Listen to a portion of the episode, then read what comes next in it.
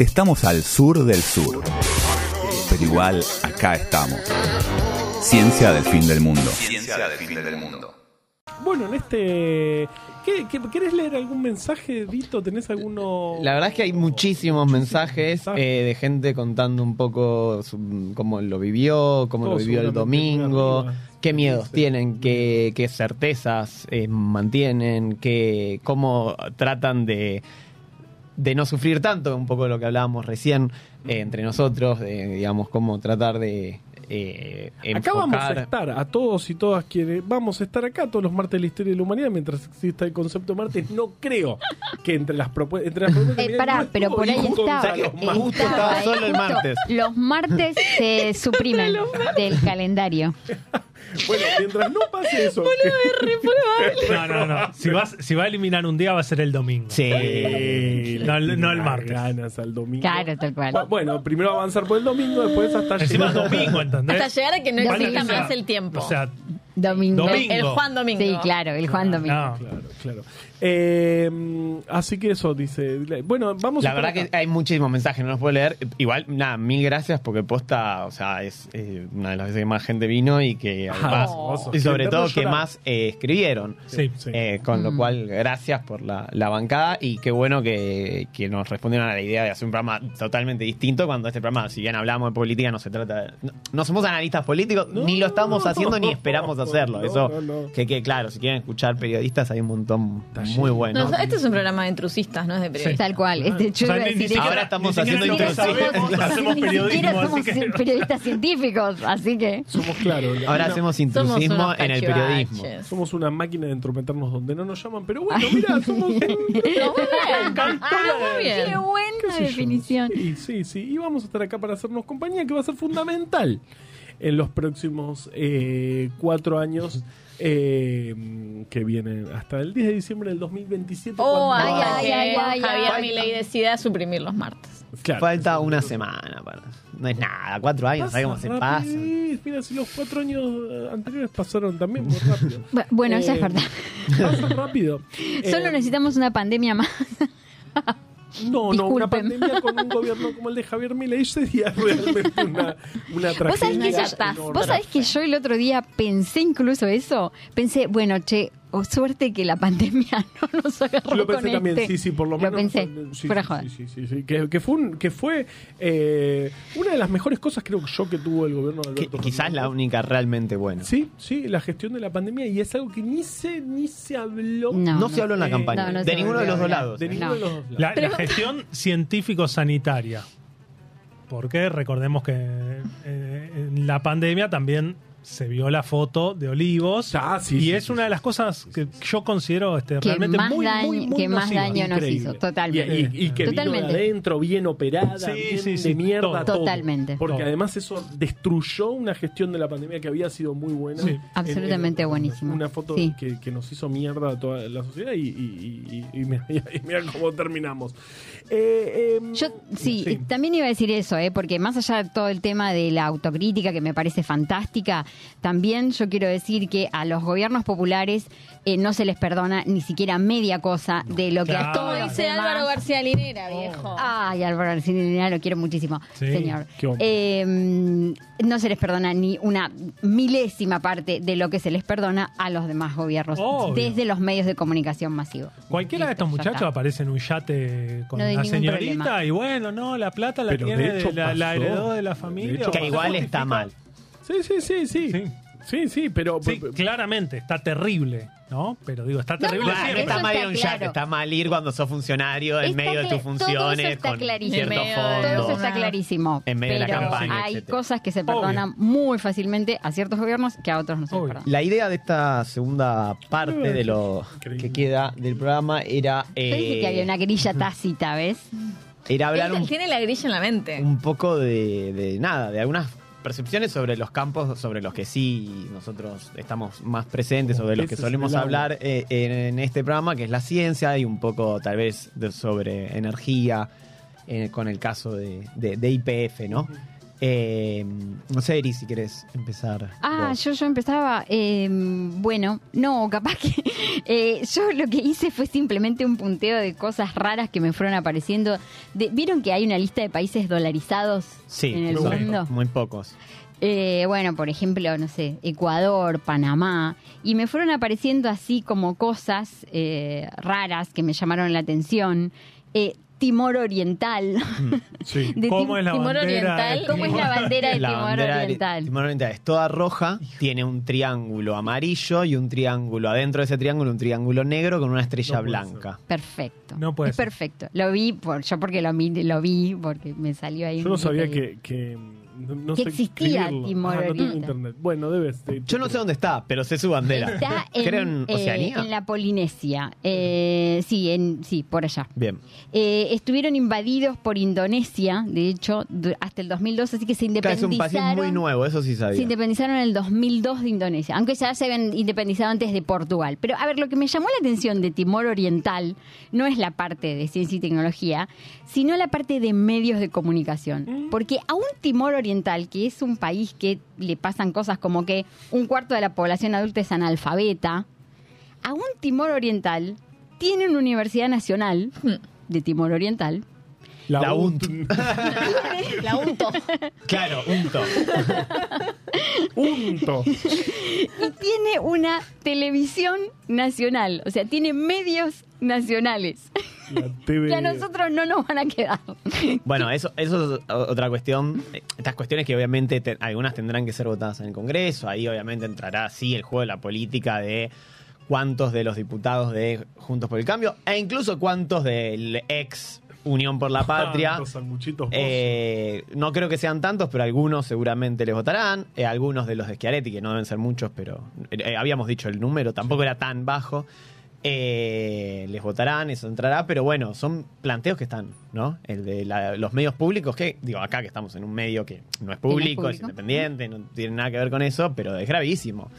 Es Y fue lo primero que apareció en la lista. o sea, No, fue y como- además la chica esta, la Lilia Lem- Limones. Lemoine, que la agarraron eh, saliendo de algún lado y dijo, y le, le hicieron una pregunta que la dejó en offside y dijo, mira, la TV pública la vamos a privatizar, así que procura ser una buena trabajadora. Sí. Y le hizo así, y es como que decís, ¿por Ah, ¿De dónde sale Mafioso, eso? ¿Qué eso es eso? mafioso. Claro, tal es una, pre- mafioso. una prete mafioso. Exacto, eso es un aprete. Sí, Bien, sí. Eh, Panamá, por ejemplo, eh, tiene una secretaría que se llama la Senacit. Están prendidos fuego. En este momento Panamá está en una crisis tremenda justamente por la minería. Hay protestas, represión, Ahí va. gente que sale... La, la otra vez se yo tuve un amigo viviendo en Panamá. eh, el, el video de eh, un tipo que llegó a, una, Ah, a sí, una lo vi. ruta Ah, sí. Y lo matan. Directo, así, como si nada. ¿Cómo, cómo, Porque cómo? también hay importación Una de armas. Sí, libres. En una ¿no? protesta bajó uno del auto porque no- eh, quería llegar un comerciante panameño y sacó un arma y mató a uno. O, o sea, de- pero De- sin de- mucho, o sea, bajó del A auto un y manifestante. mató a Un un manifestante. que estaba cortando esa ruta haciendo una protesta ambientalista. Sí, ¿no? sí, sí, sí, sí. Eh, así, sin mediar palabras, es ah, divino. Bueno, eh, en Panamá, Panamá tiene un déficit de científicos y hay alrededor de 225 científicos por cada millón de habitantes Ah, no. en Panamá. No, claro. O sea, no hay. No hay- básicamente no hay. Eh, y bueno, nada, eh, este tipo de cosas. En Ecuador también estuve viendo todo el tema de la ciencia en Ecuador, que, que a pesar de también de, de ser un país dolarizado y bla, bla, bla, y todas esas cosas, eh, se, se ha venido produciendo una, eh, una enorme incentivación de la, de la parte pública para que exista más ciencia, para que haya más científicos, para que Sí, se doctore hecho, gente. Importaban en una época, eh, invitaban a muchos científicos este, del, latinoamericanos, sí, del resto en particular de Latinoamérica, en particular Argentina, eh, a que México. se radiquen en- con cargos de profesores y con plata del Estado, qué sé yo, asegurándoles lugar y trabajo en, en instituciones Exactamente. públicas. Tal cual. Bien. Bueno, nada, esos datos sueltos de gente dolarizada en el mundo. Del otro lado, hablando, hablando de, de- de- de estas privatizaciones posibles, la IPF, que probablemente para mí sea la más grave, por una cuestión de, primero, de la irreversibilidad probable que tenga, porque ya costó muchísimo renacionalizarla una vez, de hecho nos está costando una deuda eh, eh, tremenda, una injusticia total Sí, de la que igualmente justicia. eso, claro, y necesitamos un Estado fuerte para ir a pelear esa... Claro, esa- y aparte justo en el momento en que tenés vaca muerta, donde una empresa que ya era superavitaria iba a pasar a ser recont, o sea, iba a poder financiar, digamos, un montón de cosas positivas para el país, Porque eh, tanto en la soberanía energética como la energía, como qué sé yo, lo que haga falta. Con lo cual, en términos liberales, no tiene ningún tipo de sentido Es una estupidez. eh, privatizar IPF porque es superavitaria, es simplemente ideológico o un negociado por detrás con quienes. Claro. O sea, las dos cosas, ¿no? Quiero, pero, pero, por ejemplo, la TV pública técnicamente es verdad que es deficitaria. Entonces, si bien estoy en desacuerdo, por lo menos hay un argumento que sigue una Hay línea. un argumento económico. ¿no? Eh, en el caso de IPF es totalmente inadmisible. Siendo- incluso bajo las leyes del mercado, de toda la Mm. cosa que ellos dicen. Y lo mismo aerolíneas, inclusive, que ya dejó de ser deficitaria. Sí, no sé si este, no sé Y si lo fue, y si lo fuese, obviamente tam- también sería necesario porque eh, es imposible de manejar esa, cu- esa cuestión, digamos, por fuera de, no lo puede manejar alguien que no sea un estado, digamos. No, y además es lógico que de pérdida, por ejemplo, si, el- si un vuelo a una ciudad de, de pocos habitantes da pérdida porque no va lleno, es importante mantenerlo y que dé pérdida, que no venga, po- porque si eh, pues la política que, que dice mi ley de cielos abiertos es destructiva para, para las aerolíneas porque ¿qué hace? Hace que venga una low cost y los vuelos que sí dan, le dan ganancia a aerolíneas argentinas y permite que, que se mantenga y que pueda mantener Claro, y que los por ahí, que no dan ganancia, ahora eh, le ponen un precio más barato en los destinos que sí dan ganancia, entonces aerolíneas deja de- de- pasa a, a dar pérdida en serio. En serio, en serio. Y, Ujú. y- y termina y termina destruyéndola. Eso, eso la, la política de cie- cielos abiertos es gravísima para las aerolíneas y en Pa- todos los países donde se, se puso De vuelta, además para un país con nuestra geografía, Somos muy ¿no? o sea, es un país muy grande. Sí. Es gravísimo. es Sí, y algo que también aprendimos eh, en Ciencia del Fin del Mundo, Ah, que un ah. país tan grande como el nuestro tiene bastante deficitaria la, la, la, la cuestión de servicios meteorológicos, ¿no? Sí. O sea, sabemos que nuestro Servicio Meteorológico Nacional está fuertemente sobre representado en ciertas zonas, pero que cumple funciones en todo el país.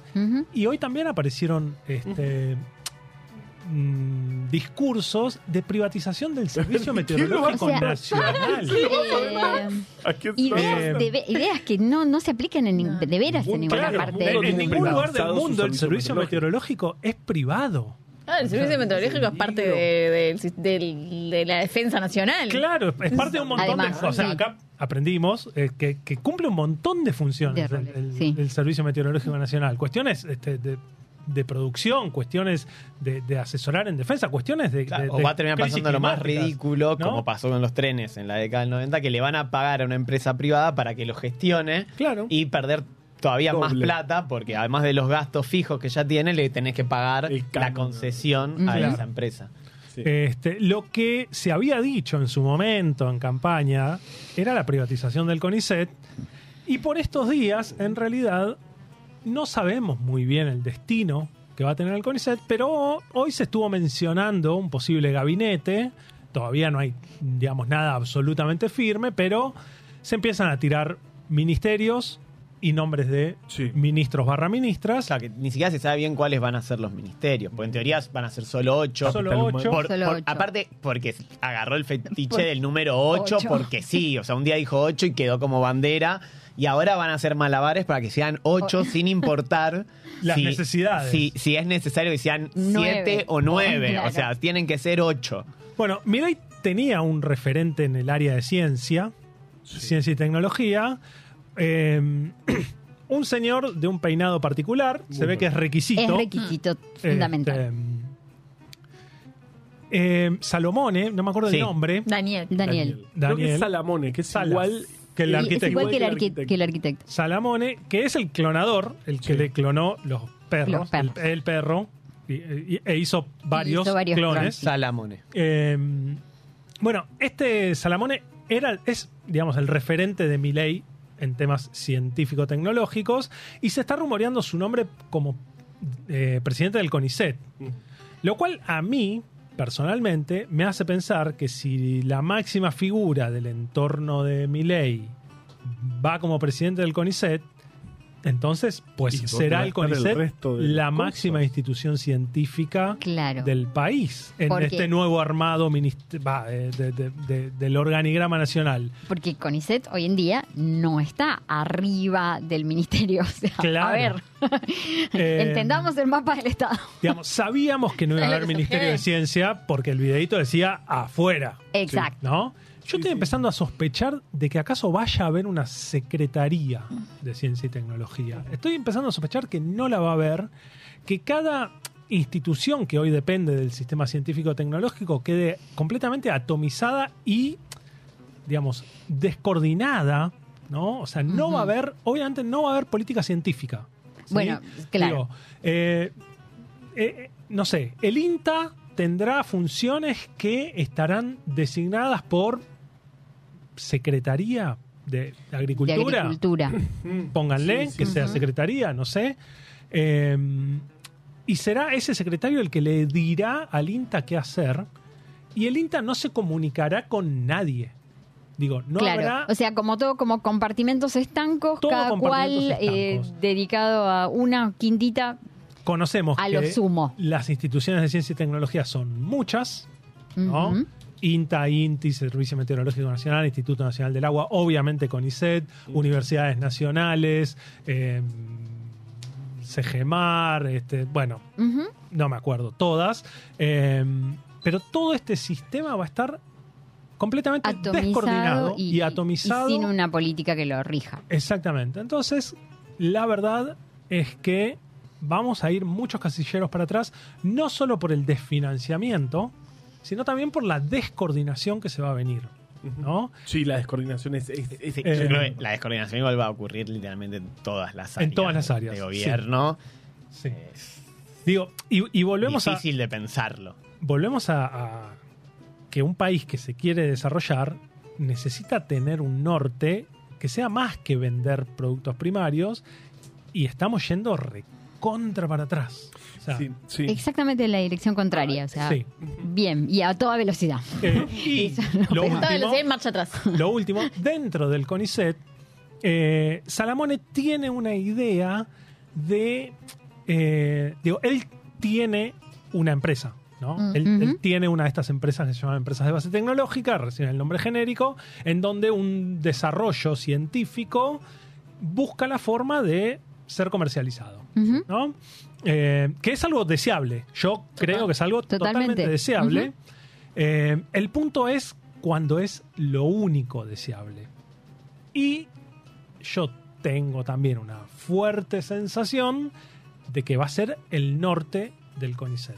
Y quienes no puedan tener un norte de comercialización de sus investigaciones, agárrate. Claro. Que, que de acá lo dijimos muchas veces. Probablemente un eh, kit diagnóstico para el mal de Chagas probablemente económicamente no sea No le- atractivo para no nadie, pero es nadie. fundamental para, para un país donde, donde hay Chagas. Eh, a, a mí me llama la atención este, este personaje, eh, ta- también medio, él, él viene de, de- de, por ejemplo, estu- estuvo involucrado en el desarrollo de la vaca Pampa Mansa, una vaca... ¿No estaba arañado con eso Sí, también? Claro, Sí. claro. Me pareció. Claro. Y a mí me da un Trabajó en poquito- Biocidus. En Biocidus. Claro, Ah, claro, claro. A mí me da, me da, me da un poco de temor, medio entrar, por, por ejemplo, eh, a Europa vos no podés entrar una soja transgénica. Europa está cerrado a todo el mercado transgénico y justamente con los animales es todo mucho más restrictivo y realmente muy pocos países pueden clonar, o sea, tienen permitido clonar animales y hacer cosas que ya están, empie- empezamos a caminar en una, en una cuerda Un terraplén Muy terraplén de eh, sí. cosas eh, moralmente, Éticamente cuestionables. Sí. Y tengo miedo de que nos convirtamos en eso, digamos, que seamos un- una especie Unos de... freaks del mundo. Claro, los freaks del mundo que hacen caballos que De hecho, también, por ejemplo, eh, la cuartetera, las cuarteteras, las 24 yeguas de Adolfo Cambiaso en el polo, que son es el, el mejor equipo del mundo, son juega con clones, todas las yeguas Sí, iguales. que acá justo Eh, aclaró Virginia que las. Que le mando un saludo no, a Virginia que trabajamos juntas durante un rato. Adrián Muto, no sal- Salamone como Milei dijo en campaña. Ok. ok. Tal vez trabajaban juntos o Sí, algo, sí, sí, pero sí. bueno. De- Ok, el- ok, ok. Entonces, bueno, me, me- me preocupa un poco eso y, y sí, eh, también lo, que decía Dani, si vos pensás en si esto no da plata afuera, estamos al horno y, y perdimos el Sí, sobre todo porque de lo el- que queremos. El en- gran, gran, gran porcentaje, no, no quiero tirar un número, pero me animo a decir fácil, el 97%. 95, 97% de la ciencia tiene una función social o de mm, Soberanía. investigación, Claro. eh, digamos, más a futuro, digamos, pero casi toda enfocada en algo social, en el sentido que no es. Lo que tiene un valor social, no, en general no tiene, o no siempre tiene un valor económico. Claro. Bueno, y el valor económico solo se lo puede dar el Estado mediante la redistribución, mediante, cobrando impuestos a ciertas cosas y poniéndolos ahí, como funciona en todo el mundo, y como funciona todo. sí. O sea, la salud, la educación, todas las cosas No, básicas funcionan así. Sí. No, y, y también, o sea, me parece que, o sea, volviendo por ahí a la parte de las impresiones del principio, que a mí me cuesta mucho poner en palabras lo, lo que me pasa, pero también como que una de las una de las sensaciones más fuertes que tuve durante toda la campaña realmente fue como esta cosa de nos están imponiendo el individualismo más rancio y más eh, arrollador de- del que yo tenga recuerdo. O sea, esto de poner todo en términos de plata. Todo es lo que el mercado diga que vale, es lo que vale. Eh, y si no vale para el mercado, entonces no tiene que existir.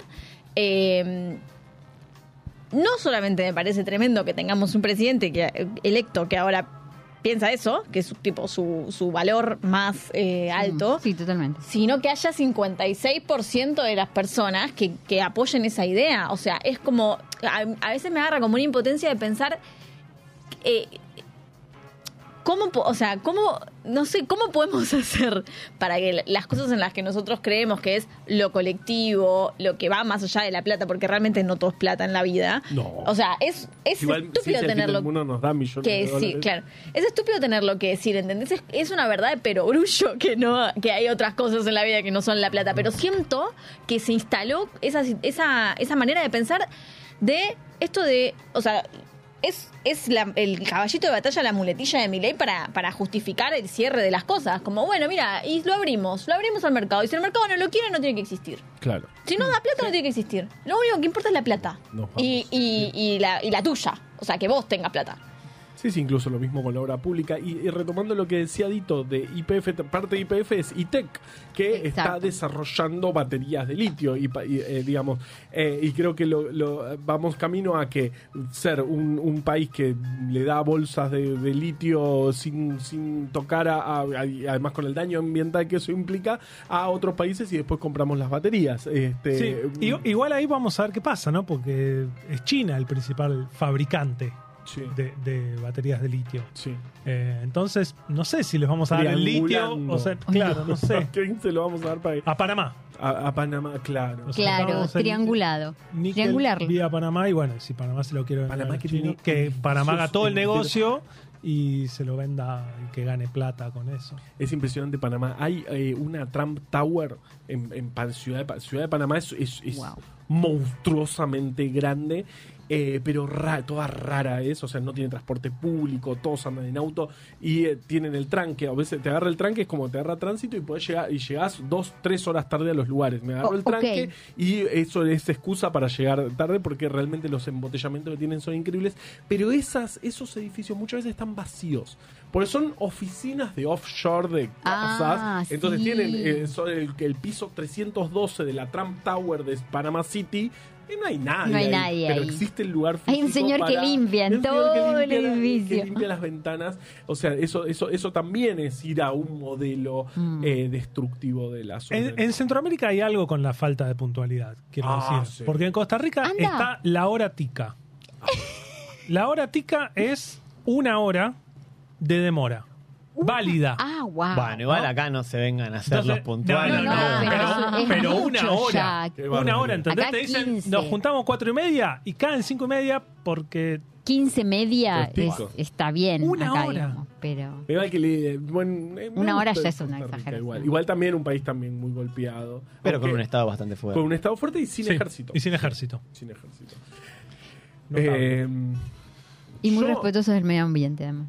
Y muy buena onda. Sí, qué lindo. Son copados. Eh, bueno, por ahí mandamos un... No, no, vamos a estar acá y vamos a resistir porque en cuatro años, porque tenemos que armar un buen plan para hacer un buen gobierno eh, en el 2027. ¿Qué pasa si, como decía una chica en el chat, privatizan los martes?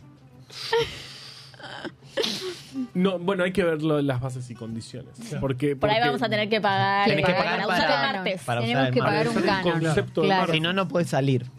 Bueno, en ese caso igual deberíamos cobrar y si el mercado nos Ah, paga, nos paga, ahí suficiente va. para pagar el uso del martes, significa que somos un buen Somos un- producto. claro, para el Entonces, martes. Para el martes, claro. Somos Claro. un buen producto de martes. Producto Bueno, de martes.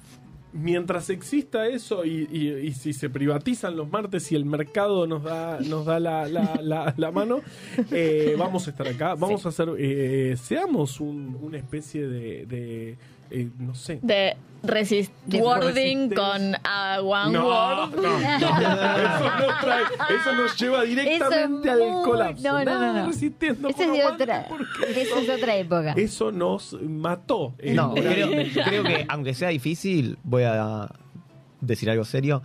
Tenemos que hacer eh, algo que ya venimos haciendo, que tal vez nos va a costar, pero seguir discutiendo ideas, eh, seguir discutiendo historias, seguir discutiendo las cosas pensando en eh, la patria que queremos. O sea, es, dif- va a ser muy difícil porque vamos a ver muchas cosas que se van a estar derrumbando, pero a pesar de eso hay que tratar de, de No seguir- perder ese norte, no no, perder perder ese esa- norte. esa, eh, Obviamente ese eh, sur, denunciaremos lo que haya que denunciar. Me gusta eso de, de No perder el sur. Eh, Es muy uruguayo igual. No, me encanta. Es no, muy pará, uruguayo. ellos Es se lindo. llama República Oriental. Ellos ya se eligieron un punto claro, cardinal. ahí está, el Aparte, sur nos queda no hay a nada más argentinocéntrico. Amo Uruguay, claro, ¿eh? Argentinocéntrico llamarte República Oriental. Porque está Porque- al oriente de Argentina. O sea, es ¿Cuál obvio es tu que. referencia? Tu Claro, porque referencia si, si está- fuese de Brasil sería República Austral del Uruguay o Claro. si fuese, no sé. De Sudáfrica. Claro. Claro.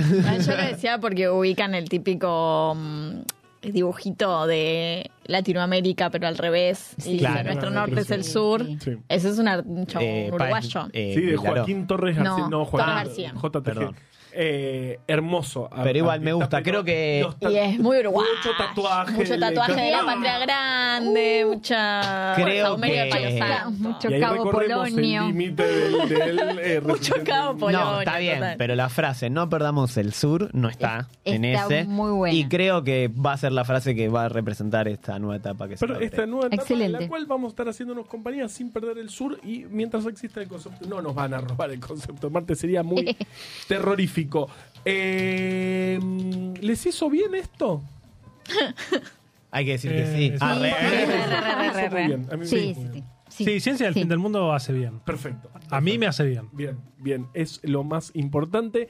Eh, espero que a la gente del chat le haya hecho bien Ujú. este, esta reunión que habíamos cancelado absolutamente. Dijimos, ¿Por qué estamos cancelando? ¿Qué no que acaso nos robaron el concepto de Marte? No, vamos a estar acá. Así que el martes que viene nos vemos. Haremos eh, un programa como siempre. Como siempre. O- obviamente, sin sabiendo dónde estamos, pero con el mismo formato de Siempre siempre. sabemos dónde estamos. Justo este, creo, Al creo sur que del es la, la- sur. la esencia del programa, saber dónde estamos. Eh, nos vemos el martes que viene, entonces yo mucho más no tengo para decir. ¿Alguien tiene algo más para decir? No, No. Espectacular. Bueno, gracias, gracias, Gracias. por Gracias, estar ahí. gracias. Gracias Vasco por la operación. Gracias, y aguante, ciencia del fin del mundo. Che. conciencia del fin del mundo.